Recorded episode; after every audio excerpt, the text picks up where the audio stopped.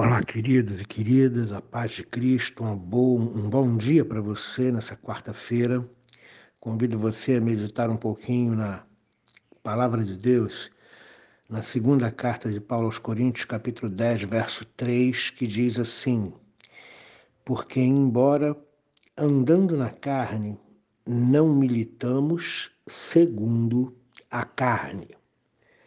Esse, esse verso pequenino ele tem muito a dizer para nós e tem muito a apontar os problemas da igreja nesse, nesse, nesse presente em que vivemos. Eu vou repetir o versículo para você mantê-lo em mente, porque, embora andando na carne, não militamos segundo a carne. Andar é o termo grego para viver e descreve nossa conduta na vida ou no mundo.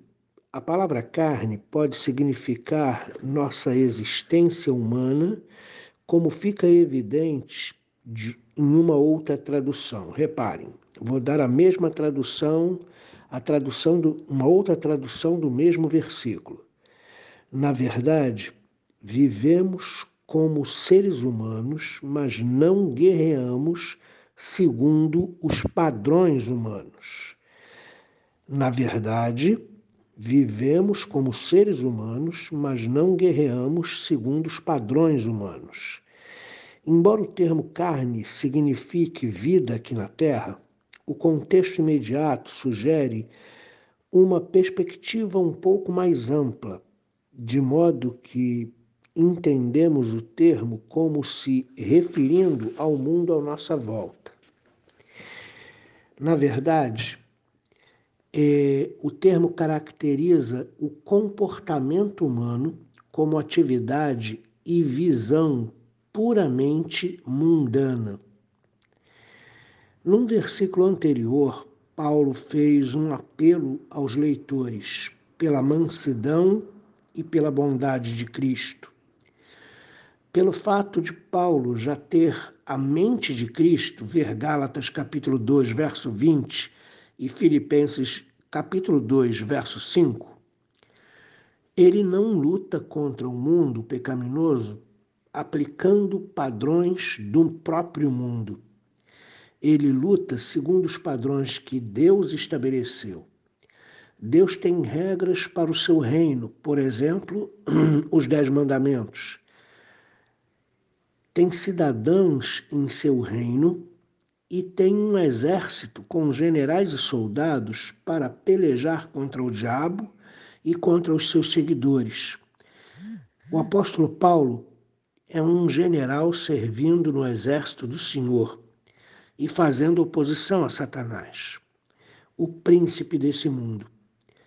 Paulo faz uma guerra de libertação, pregando o evangelho de Cristo que liberta as pessoas das amarras do pecado e do medo da morte. Hebreus capítulo 2, versos 14 e 15. Mesmo sendo a batalha feroz, a vitória de Cristo é certa. Todos os inimigos serão postos sob seus pés. Também o último inimigo, a morte, será destruído. 1 Coríntios capítulo 15, versos 26 e 27. Satanás sabe que seu tempo está se esgotando, chegando ao fim. E por isso usa toda a arma que lhe está disponível para resistir à derrota, que é certa. Em seu arsenal, Satanás tem armas como as do engano, a da mentira, o do subterfúgio, a da fraude, a da, da intimidação, a do suborno, a da coerção, a da força. Os seguidores de Jesus Cristo, tendo sido remidos por Cristo e libertados da servidão de Satanás, lutam contra o mal que o diabo e seus seguidores cometem. Na oposição a essas forças malignas da iniquidade, os soldados de Deus, que somos nós, devem usar as armas de Deus, não as de Satanás, não as desse mundo. Entre as armas de Deus estão a verdade, a honestidade, a integridade, a justiça, a santidade, a fidelidade, a bondade de Deus. Deus requer de seu povo fidelidade aos seus preceitos, mandamentos e propósitos, dedicação e compromisso sincero e total ao Senhor são as armas dos crentes verdadeiros.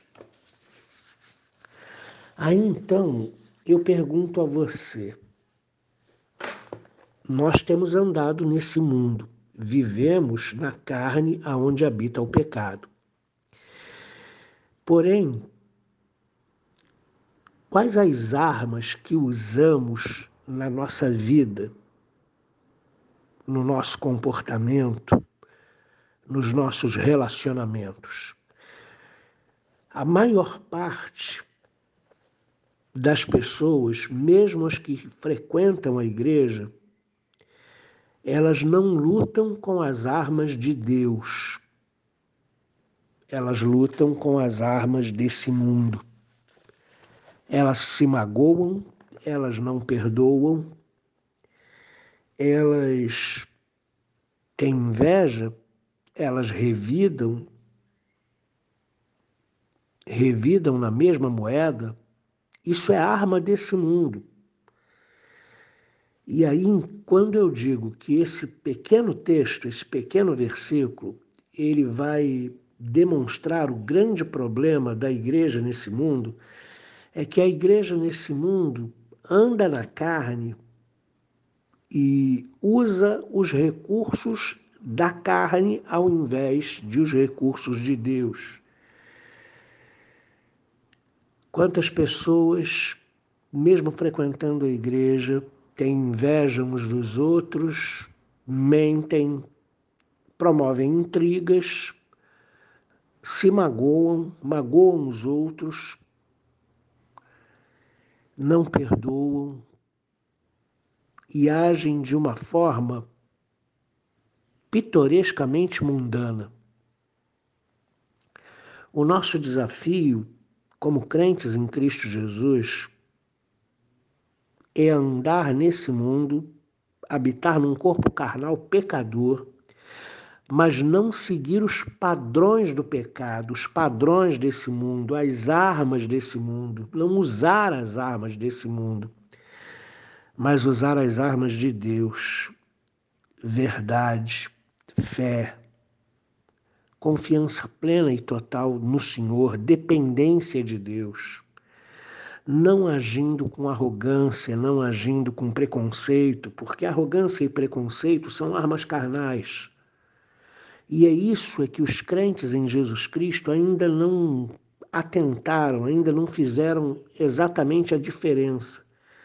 Quando Paulo defende o seu ministério e diz para aqueles caluniadores que falavam muitas mentiras a respeito do apóstolo Paulo, ele diz: Olha só, eu ando na carne, mas eu não uso os recursos carnais, eu não uso as armas carnais. As minhas armas são espirituais e poderosas em Deus. São as armas de Deus eu luto com as regras do reino. Mas a maioria das pessoas, inclusive batizadas e professas, ainda continuam militando com as armas carnais, ainda continuam mentindo, ainda continuam cobiçando o que é do próximo e desrespeitando as regras do reino. O meu desejo nessa manhã é que você entenda que nós andamos na carne mas não somos sujeitos à carne. Andamos na carne, mas não agimos com as armas da carne. O nosso comportamento não é carnal, não obstante o fato de andarmos na carne.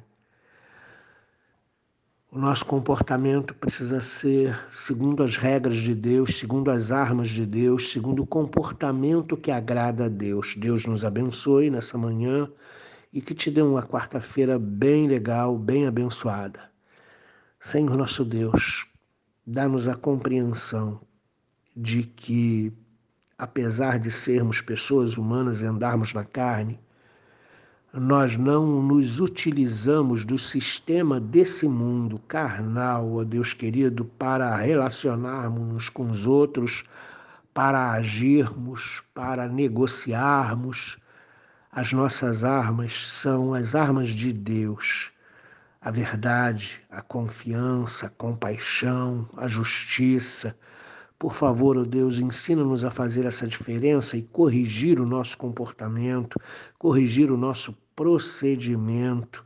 Ó oh Deus, se estamos baseados, ó oh Deus, em armas carnais, se estamos baseados em recursos desse mundo, que o Senhor possa mudar a nossa mente para que nós possamos, ó Deus querido, apesar de andarmos na carne, vivermos no espírito de acordo com as regras estabelecidas pela palavra do Senhor. Em nome de Jesus. Amém.